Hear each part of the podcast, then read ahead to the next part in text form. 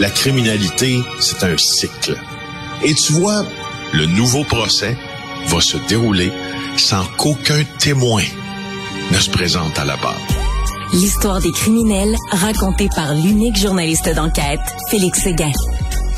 Félix, je sais que tu es un grand fan de Leonard Cohen, toi aussi. Moi, quand je veux comprendre mon époque, je lis les paroles de la chanson de Future. Tout est là. Est-ce que tu partages euh, ce point de vue? Écoute, cette, cette, d'abord cette pièce euh, sur l'album de Future, la pièce titre éponyme de l'album, nous dit tout, justement, sur cette époque-là. Tu as bien fait de la faire jouer. Elle représente en détail oui. les oppositions que nous vivons présentement.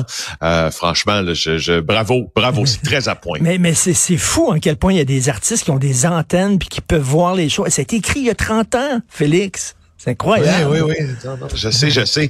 Euh, écoute, j'ai j'ai euh, et, j'ai j'ai adoré euh, le billet que tu viens de faire, euh, Richard. Et j'ai, je te dis là à quel point je l'ai adoré parce que ça met en lumière chez moi ce fameux mémo là de la CBC à ces à ces journalistes qui disent, ben qui dit essentiellement que qu'on ne peut pas euh, condamner, euh, non, qu'on ne peut pas accoler le mot terroriste euh, à Hamas.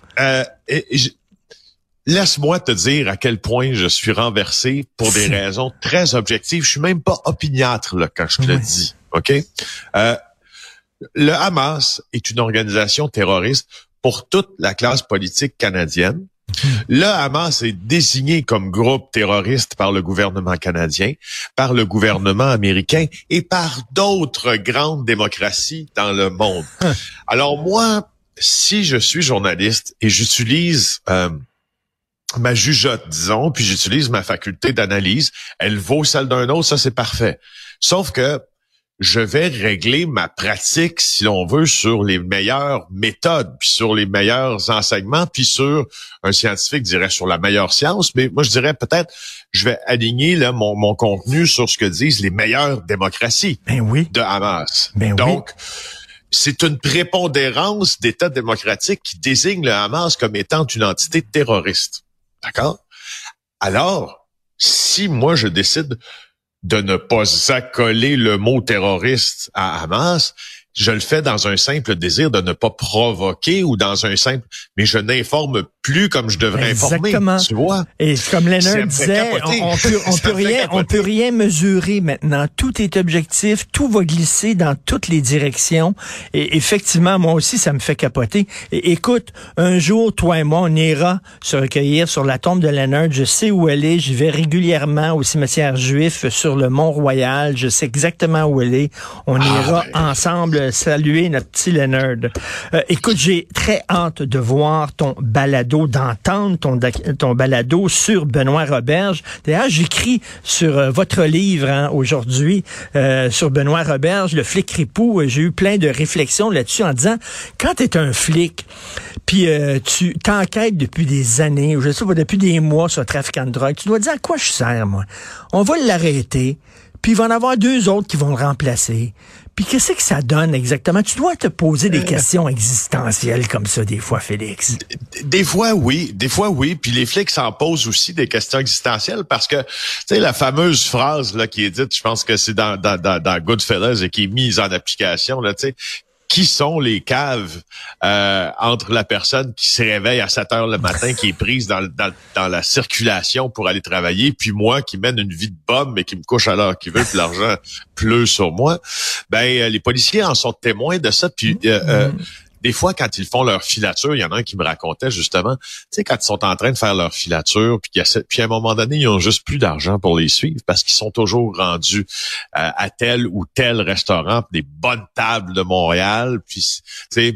Euh, eh, Félix, Félix, toi qui aimes le cinéma, toi qui aimes le cinéma, French Connection, quand euh, Gene ah. Hackman il est dehors, puis il fait froid à New York, puis il gèle, puis il attend qu'un trafiquant sorte du restaurant, puis il est dans un beau restaurant quatre étoiles, puis il mange puis Ackman a son petit ben, café, puis il le regarde à travers la fenêtre, puis il doit dire, Chris, c'est qui le couillon? C'est lui ou moi? C'est ça, c'est qui le C'est lui ou moi? Donc, les policiers, des fois, ils ont un peu cette réflexion-là, mais, mais disons-le, la majorité ben des policiers que je connais ont, ont vraiment, vraiment, tu sais, il y a quelque chose dont les policiers sont investis que toi et moi, on peut pas comprendre presque.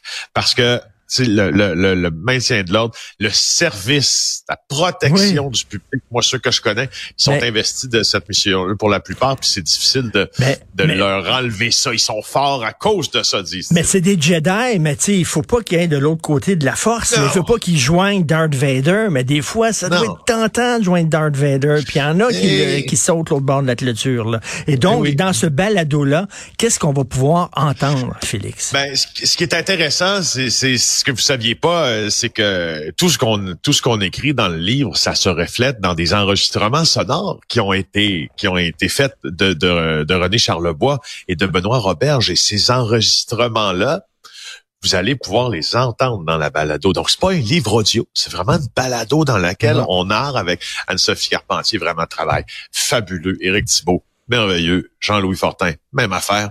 Regardez l'ambiance de cette, cette écoutez l'ambiance de cette balado-là. Extrait, s'il vous plaît. OK.